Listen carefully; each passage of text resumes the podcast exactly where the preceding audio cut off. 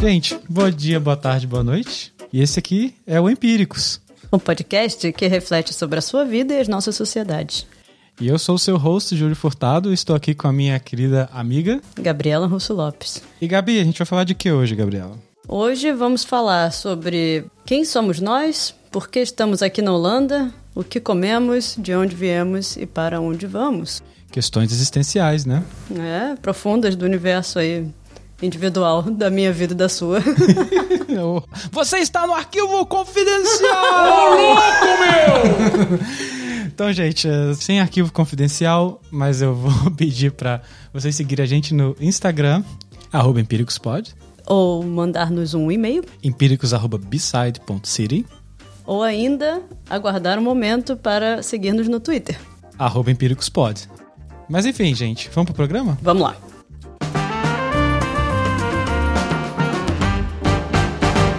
Então, Gabi, antes da gente começar o nosso debate aqui, né? acredito que a gente deveria fazer um ponto importante sobre privilégios, não é? Eu acho que é importante deixar claro aqui o quão privilegiado nós somos, né? Eu e você. Fato. De poder escolher aonde a gente está morando e qual mais ou menos os contornos aí da nossa vida. Isso é algo que é absolutamente exclusivo, são poucas as pessoas que têm condições de fazer isso e sem dúvida nós fazemos parte de uma elite. No entanto, tentamos ser uma elite crítica e questionadora dos seus próprios privilégios, para aos poucos ir abrindo mão deles e não uma elite alienada que fica aí perpetuando determinadas estruturas. Básico, né? Somos brancos, e somos de classe média. Automaticamente somos elite. Eu sou mulher, né? Então... E você é mulher. A gente vai dar um, uma contrabalanceada, né? É verdade. Eu sou homem cis, ah, olha. hétero. É. Eu sou o topo do topo da cadeia alimentar do, do abuso. Só não é mais porque do... não é europeu. Ah, é verdade. É verdade. Tem a coisa do, é do fardo do homem civilizado, né, Julius? Tá faltando aí. Ah, o homem civilizado, cara. É, você claro, veio aqui, né? afinal, ser civilizado, né? Isso você veio fazer aqui. É, eu sou um selvagem que é claro, buscar a luz, né? É. Encontrou a luz aqui em Amsterdã. Cidade, Exato. cidade das liberdades, né? Que te deu um banho de civilização. Nada de... a cidade que, me, que, né, que criou o capitalismo selvagem, a cidade que fala que é liberal até a página 2. Criou as milícias. Criou as milícias. Milícias! Ah, olha aí. Mas vamos lá, Gabriela Russo Lopes. Conte-me sobre você. Eu nasci em Nova Iguaçu, no Rio de Janeiro. E saí de lá quando eu era pequena. Também fui morar em Niterói, aonde não nos conhecemos. Bem, depois disso, morei em algumas cidades aí e vim parar aqui na Holanda a trabalho. A trabalho? O que, que você faz, Gabriel, da vida? Eu sou uma pesquisadora ambiental, faço meu PhD aqui na Holanda, em Amsterdã, Universidade de Amsterdã, e trabalho com desmatamento e conservação florestal na Amazônia. Mas, é assim, mas você morou em outros países antes, não foi? É, quando eu saí do Brasil, eu também, enfim, eu saí a trabalho ou a estudo, né? E saí para morar na Suíça a trabalho, fui fazer um estágio lá. Depois saí da Suíça, fui morar na Suécia, fiz o meu mestrado lá em geografia. Saí da Suécia, fui para Brasília, onde eu trabalhei, enfim, no meu primeiro emprego ambiental. E, por fim, vim para cá fazer o doutorado. Foi isso. Ah, legal. E você, assim, foi uma escolha consciente eu sei porque a gente é amigo, né? Obviamente. Uhum. Senão não estaria aqui, que né? O que é que você sabe, Júlio? É, eu sei que você sempre quis fazer um PHD. Isso é verdade. Mas por que raios? Tá sabendo é... certo. tá sabendo certo? Uhum. Tô no caminho certo?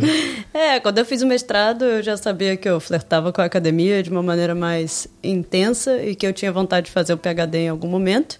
E, no entanto, não estava buscando ativamente, afinal de contas eu estava trabalhando em Brasília e estava tudo certo com a minha vida lá. Mas surgiu esse projeto que tinha muito a ver com o que eu estava já trabalhando no que eu fazia lá em Brasília. Então, enfim, um projeto que se encaixou muito bem no, na minha linha de pesquisa e eu apliquei lá do Brasil, fiz um monte de entrevista pelo Skype, na época before it was cool, na época ainda antes de disso ser modinha aí por causa do coronavírus.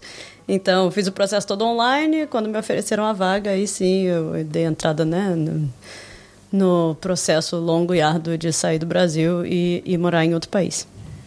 Uau! Processo árduo, então. É um processo árduo porque é um processo burocrático, né? Você deixa a sua casa, deixa o seu trabalho, você precisa encontrar uma outra casa, ainda que você já tenha um outro trabalho, aquela coisa de contrato e documentos e enfim, muitos procedimentos burocráticos e por isso eu digo que é árduo, mas é também muito recompensante, né? Se você quer morar fora e você consegue morar fora, isso é ótimo. Enfim, assim viemos parar aqui. Não, você, né? Eu não vim parar assim. É, assim vim parar aqui e conta para os ouvintes, Julius, como você, além de estar no topo da cadeia social latino-americana, você ainda fez uma faculdade que reforça esse teu, essa tua predominância. É, no meu caso, minha trajetória de vida, eu sou nascido e criado em Minas Gerais, na cidade de Paraíba. É, aos 18 anos, é, como as pessoas que têm oportunidade na cidade, é, mudou, me mudei para Niterói. Né, fui fazer pré-vestibular e trabalhar ao mesmo tempo, então era trabalho de dia e estudo à noite né? Fiz o bom e velho Miguel Couto. Tá brincando? Não sabia disso, não. Não sabia, não? Não, olha. Eu fiz Miguel Couto. Eu abraço aí o pessoal do Miguel Couto. Fortunato lá, o pessoal, Carol da recepção lá do Fortunato. Se, se, se ouvir esse podcast um dia, você está sempre no meu coração, porque eu tenho uma história muito boa com o Fortunato. O que, que aconteceu com o Fortunato? Essa história pouquíssimas pessoas sabem, na verdade. É, e agora eu vou contar ao mundo, né, o que aconteceu. O Fortunato foi o cara que me dissuadiu de fazer uma universidade privada. Eu estava né, morando em Niterói, né, ainda naquela época. Eu já tinha tentado os vestibulares e não tinha conseguido. Porque não tinha no seu primeiro ano de, de pré-vestibular? Então, é, eu já estava indo para minha terceira tentativa, né? Se eu tivesse que eu fiz uma em Minas Fiz uma depois do, do cursinho do Miguel Couto, não tinha conseguido essas duas, e entrou a pressão social ali de você, né? Vai, garota, vamos passar, etc. Aí você ia se inscrever numa faculdade. Então o que aconteceu? Eu tava andando ali no centro de Niterói, passando perto ali da sede do Miguel Couto, enquanto eu encontro o Fortunato, porque ele trabalhava ali, obviamente. Certo. E aí fazia um tempo que a gente não se via. Ele falou, Júlio, quanto tempo? Como é que você tá aí e tal? E eu já tava com aquela cara de triste, né? Sem vontade de cantar uma bela canção. Aí falando assim, ah, eu tô indo aqui fazer matrícula na Universidade X, fiz o vestibular deles e passei, tô indo lá fazer matrícula. Ao que Fortunato respondeu? E aí ele, ô, oh, mas Júlio, vai fazer Universidade X mesmo? Privada? Não faz isso não, rapaz. Você tem toda a capacidade aí, você sempre sonhou estudar numa, numa federal, etc. Tenta de novo, mais uma vez e tal. Faz isso que você não, você tem capacidade, você vai conseguir. E eu, né, eu falei, pô, mas é a vida, eu tô ficando pra trás e etc. E a gente se despediu. Fortunato, a voz da razão. Eu andei exatamente, sem romantizar, sem nada. Eu andei mais, dois, mais duas quadras assim, e depois eu falei assim: cara, esse homem tá certo, e se ele falou comigo agora, porque tem aí um, um enviado. Porque eu já tava realmente com um sentimento, me sentindo meio mal mesmo. Nada contra quem fez universidades privadas, é, mas era uma, uma questão pessoal, né, de fazer uma faculdade pública. E aí fiz vestibular mais uma vez, sem fazer o Miguel Couto, porque eu não tinha dinheiro para pagar, e acabei passando é, na Universidade Federal Fluminense em Direito. E me formei, né, seis anos depois, e a partir desse ponto foi quando eu já estava com aquele diploma embaixo do braço, sabia o que fazer, e eu acabei optando em tentar uma bolsa para a Holanda sem absolutamente nenhuma esperança, mas eu cheguei até aqui sendo contemplado né? E tô aqui no Holanda desde 2014 e, e a história aqui foi desde me formar até mudar de carreira. E agora eu tô virei um podcaster. Júlio, interessante aí muito essa, essa sua narrativa e, e a sua história de vida em geral. É, o que eu acho mais interessante assim para nossa reflexão e para minha vida em particular é que assim a gente vive durante um ano dois, três, seis anos depois a gente vive uma vida completamente diferente, né? É até curioso pensar o que, que vai ser de nós daqui a dois anos, seis anos. É bem interessante. Então você entrou na faculdade e você não tinha noção ou nenhum apego especial pelo país Holanda. E você saiu da faculdade com esse essa verve de querer estudar no exterior. O que, que aconteceu aí no meio do caminho? É, tem uma intelectual que eu tenho o prazer de ser é, amiga minha, que ela diz que tudo é uma construção social. Verdade. então, o Papo Holanda começou a se construir quando eu comecei a fazer intercâmbio. Uh, eu, fiz, eu fiz dois intercâmbios durante o meu período de faculdade, é, num, num lugar que ninguém conhece, chamado Disney. World. World. Disney World. Disney World.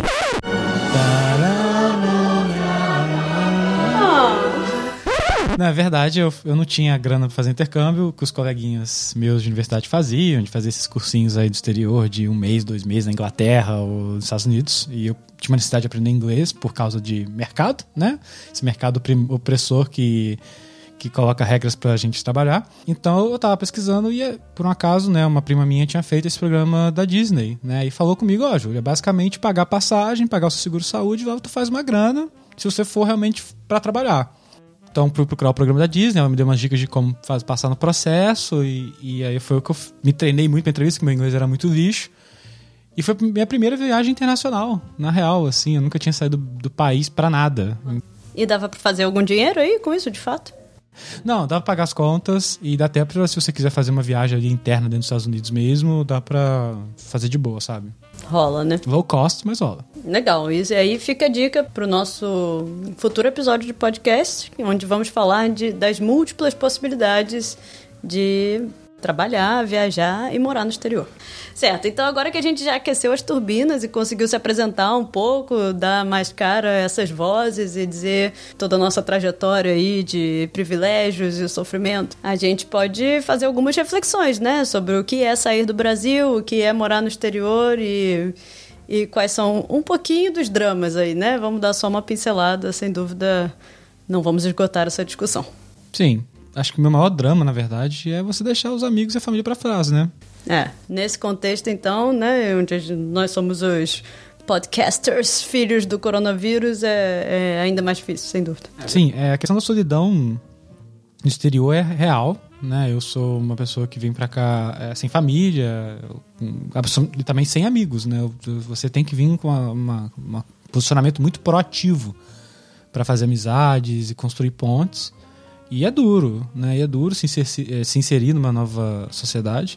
E você tem que ter uma força mental muito grande. Isso demanda bastante. É, desgasta, sem dúvida, assim, sem querer reclamar de barriga cheia, eu acho que não é o caso, mas é porque existe uma idealização muito grande da vida no exterior e nem sempre ela corresponde à realidade. Exato, exato, né? Tem, então, até que tem aquele fato né, da gente que vem para cá com com emprego, com casa, com tudo e não se adapta e volta depois de seis meses a um ano. Tem gente que vem para cá é, não documentado para tentar fazer sua vida e consegue. Então, tipo assim, muito depende muito da força psicológica da pessoa mesmo é. de, e, e, a meta que ela estabeleceu para ela mesma. Eu acho que não é tanto uma questão de força psicológica. Eu acho assim, somos 7 bilhões de seres humanos nesse planeta e alguns vão ter vontade de ser nômades e morar em outros lugares e outros vão ter vontade de ficar arraigados e territorializados em um determinado local. E tudo bem, tá tudo certo. Não tem certo e errado, né?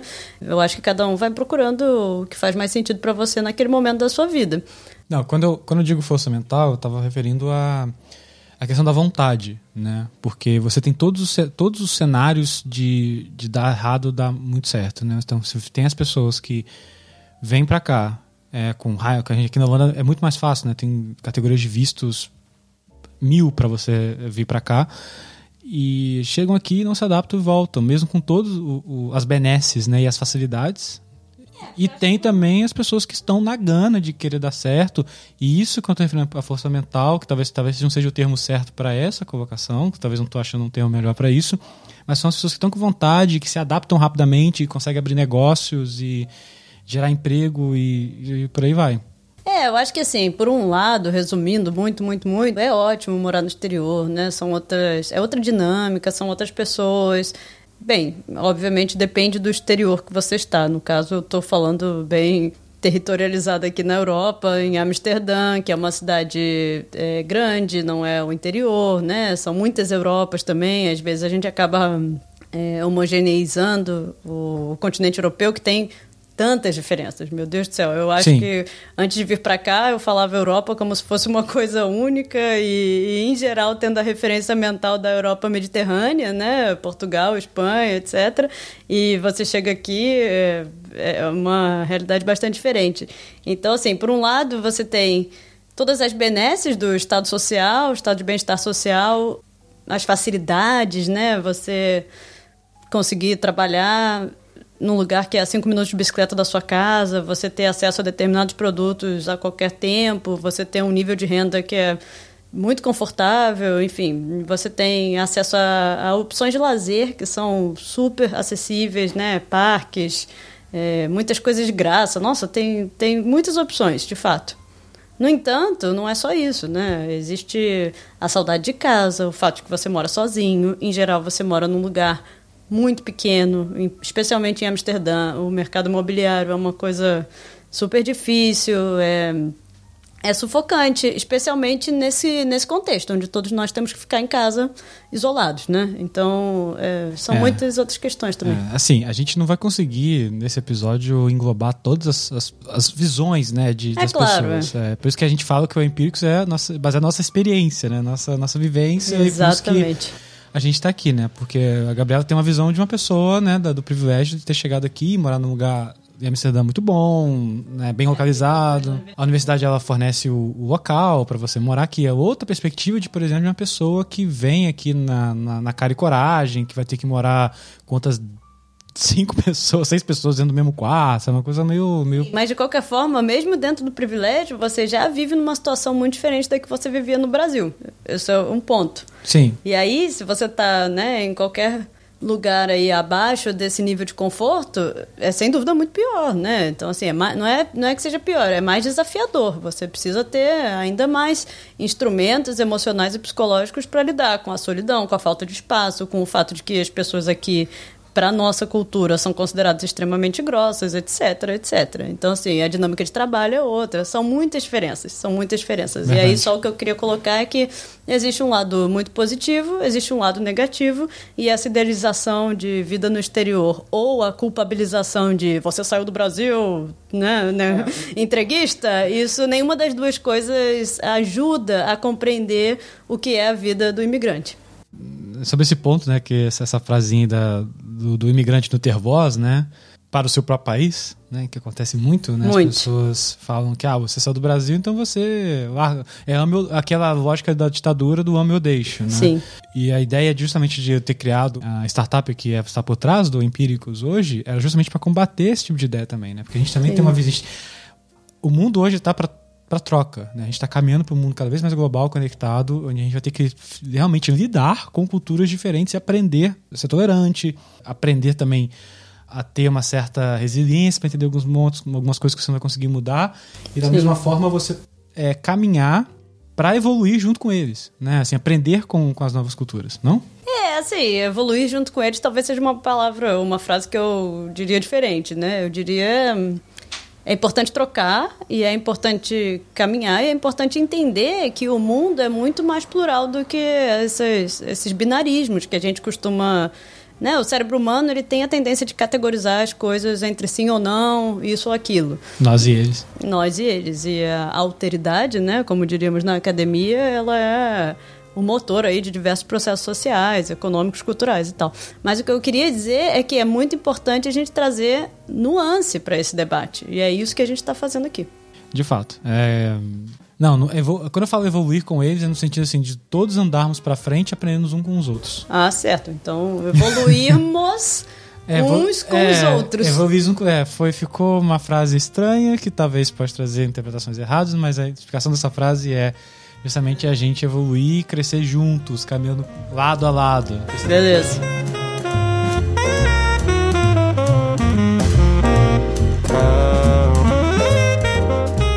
Quando a gente tem um, uma espécie de.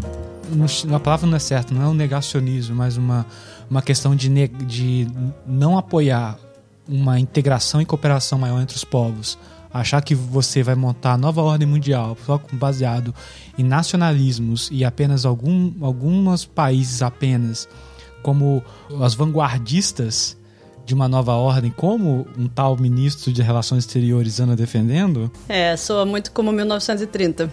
Exato. Não, o Harari disse justamente isso, Gabriela, que no livro dele, no Sabias, ele cita essa questão do, olha, a gente está cada vez mais ficando integrado. Isso tá, é a lógica da sociedade histórica. Se você pegar desde o do tribalismo até hoje, são sociedades mais se engajando, trocando e conversando com seus pontos de, de conflito, que às vezes gira de fato guerras, que gerou guerras, né, durante toda a nossa história. É, rolou algumas aí. É, algumas, é, umas treta aí.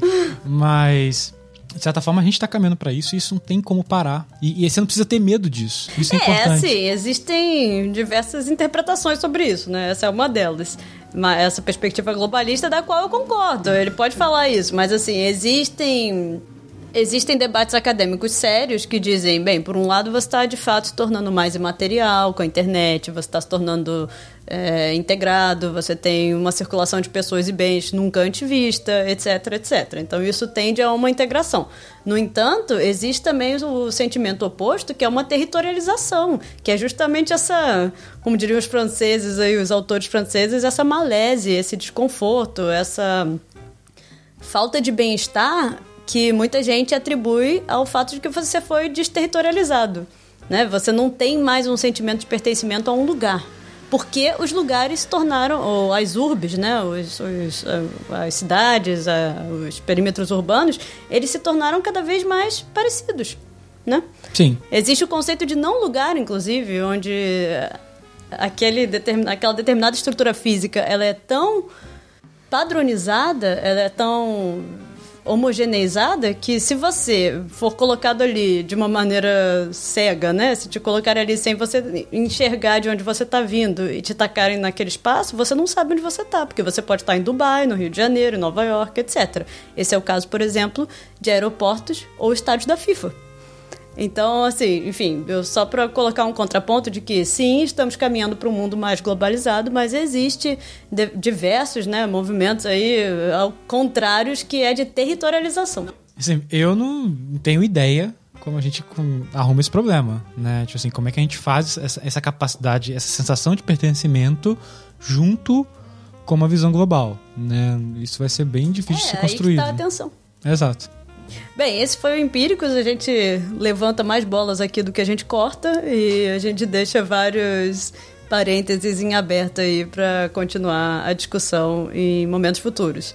Então, só para deixar claro que esse é um esforço de reflexão, raciocínio e aprofundização das próprias críticas e que a gente está super animado aí de continuar fazendo isso nos próximos episódios. Estamos à missão, né? Se você ouviu qualquer coisa do que a gente falou e ficou com algum sentimento de revolta ou de temas pendentes, por favor, mande um e-mail pra gente. empíricos.city também pode falar com a gente nas nossas redes sociais, né? O Instagram, empíricospod e também uh, o facebook.com.br empíricospod. Você também pode encontrar a gente nos nossos perfis pessoais no Twitter. O Júlio é o arroba... Júlio Furtado. E a Gabriela é arroba... Gabi Russo Lopes. Então, Gabi, vamos para nossa parte de dicas e leituras? Sim, vamos. Partiu.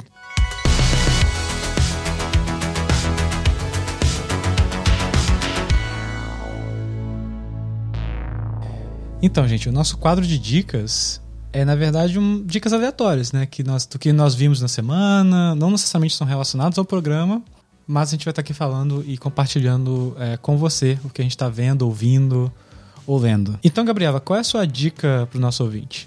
Rapaz, eu vou começar com uma dica audiovisual, né? Para não entrar já nos textos acadêmicos assim logo de cara. Eu vou sugerir que os nossos ouvintes vejam uma série chamada Bolívar, que está no Netflix.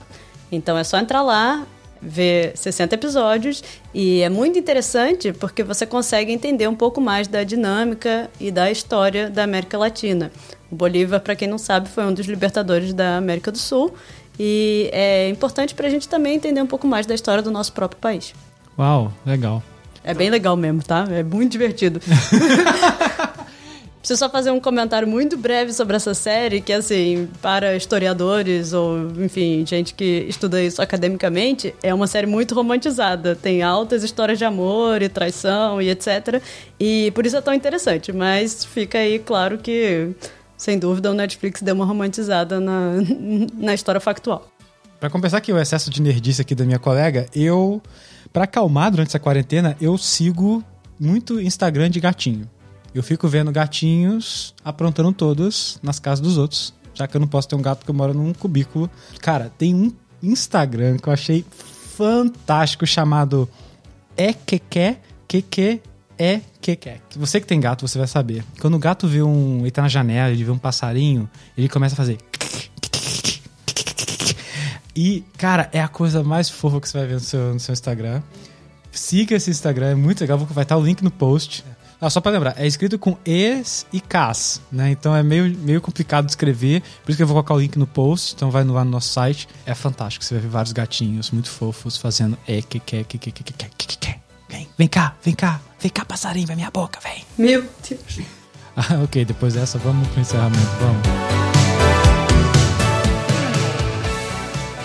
O Empíricos é uma produção do Beside City, uma empresa socioambiental com foco em produção de conteúdo feito por imigrantes no exterior.